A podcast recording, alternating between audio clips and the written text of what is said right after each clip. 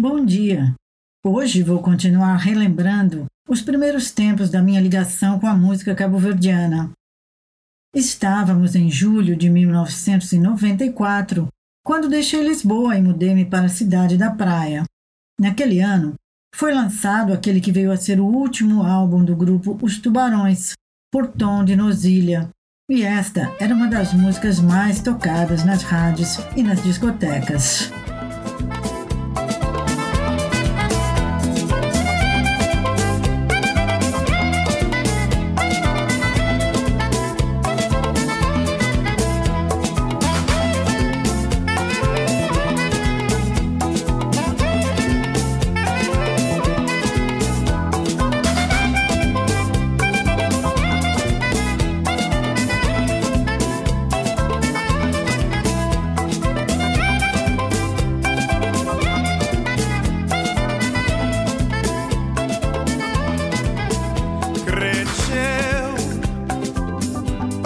Chorar para que brigar se nunca nós dois nos entender.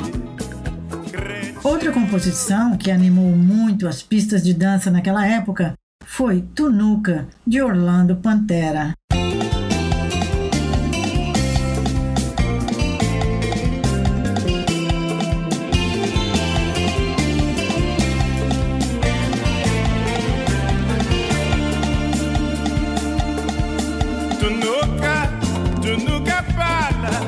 Tem coragem, é só tu no meu. Socorro, que te putado, que és sentido, que fari del coração.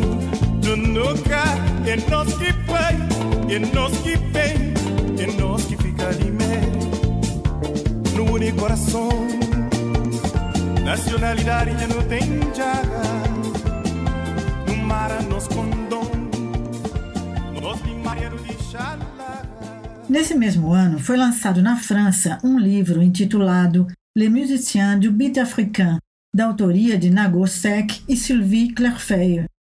É uma mini enciclopédia da música africana e engloba todos os países da África. É claro que uma obra assim tinha que ter tudo muito resumido, já que há tanta música em tantos países africanos. Então, os verbetes relacionados com o âmbito da língua portuguesa e Cabo Verde especificamente, eram muito poucos.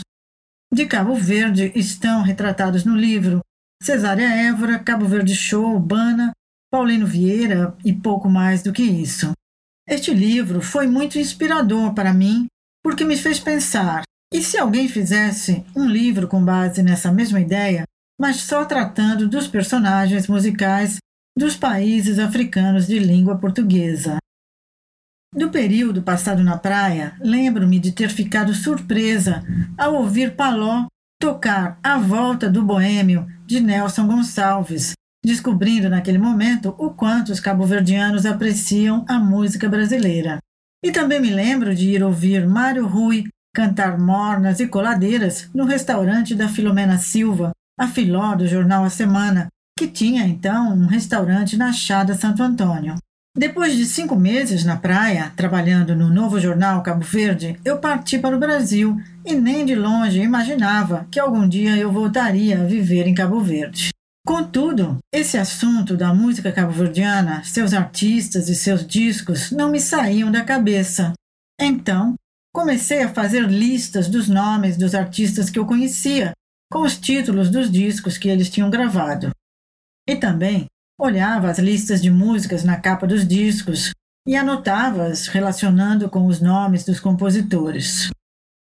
Uma coisa importante que aconteceu nesse momento zero daquilo que veio a ser o meu trabalho posterior com a música de Cabo Verde foi que eu vi o contato da editora MB Records no verso da capa de um CD e decidi mandar um fax para lá, contando que estava iniciando um trabalho de pesquisa sobre os artistas dos Palop e pedindo informações sobre o trabalho da editora, os artistas produzidos por ela e sobre o grupo Mendes Brothers.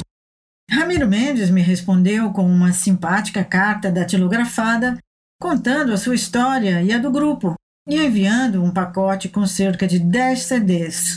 Tenho-os todos até hoje nos meus arquivos e lembro que entre eles estava Paranoia de Miri Lobo, um disco do guineense Rui Sangará e Paloncon, dos Mendes Brothers, entre outros.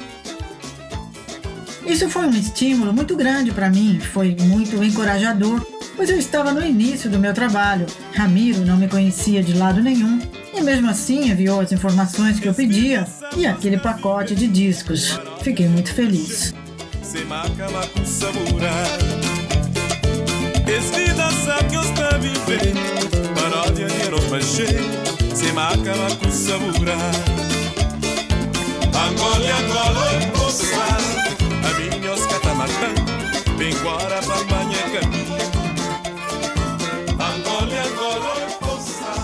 Das listas em folhas de papel, passei a introduzir as informações que ia tirando das capas dos álbuns numa base de dados no programa Access, que criei de forma intuitiva, pois não tinha experiência nenhuma com esse tipo de coisa. O máximo que eu sabia no computador, naquela época, era usá-lo como se fosse uma máquina de escrever. De lá para cá, aprendi muita coisa, seja sobre os recursos tecnológicos, seja sobre a música de Cabo Verde. Na próxima semana, conto mais.